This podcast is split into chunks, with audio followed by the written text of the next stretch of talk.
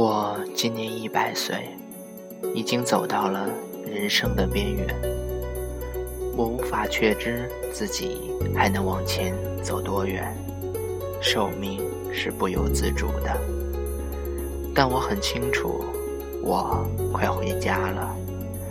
我得洗净这一百年沾染的污秽，回家。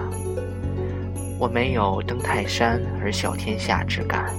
只在自己的小天地里过平静的生活。我是一位老人，竟说些老话。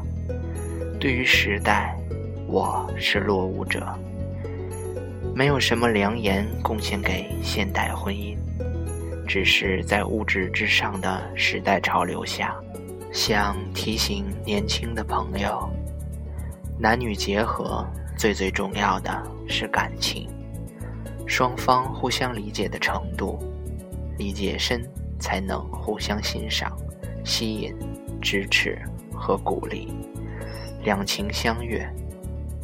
门当户对及其他，并不重要。年轻时曾和费孝通讨论爱因斯坦的相对论，不懂，有一天忽然明白了。时间跑，地球在转，即使同样的地点，也没有一天是完全相同的。现在我也这样，感觉每一天都是新的。每天看叶子的变化，听鸟的啼鸣，都不一样。New experience and new feeling in every day。你的问题，主要是在于读书不多。而想的太多，在这物欲横流的人世间，人生一世实在是够苦。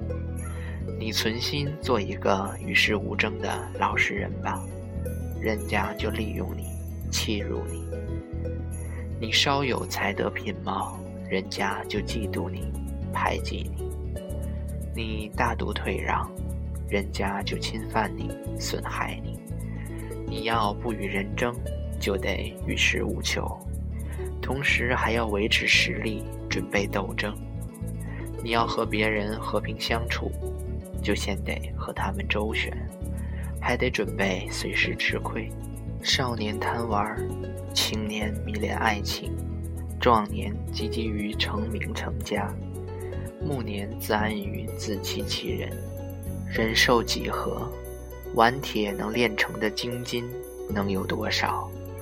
但不同程度的锻炼，必有不同程度的成绩；不同程度的纵欲放肆，必积下不同程度的顽劣。上苍不会让所有的幸福集中于某个人身上。得到爱情未必拥有金钱，拥有金钱未必得到快乐，得到快乐未必拥有健康，拥有健康。未必一切都会如愿以偿。保持知足常乐的心态，才是淬炼心智、净化心灵的最佳途径。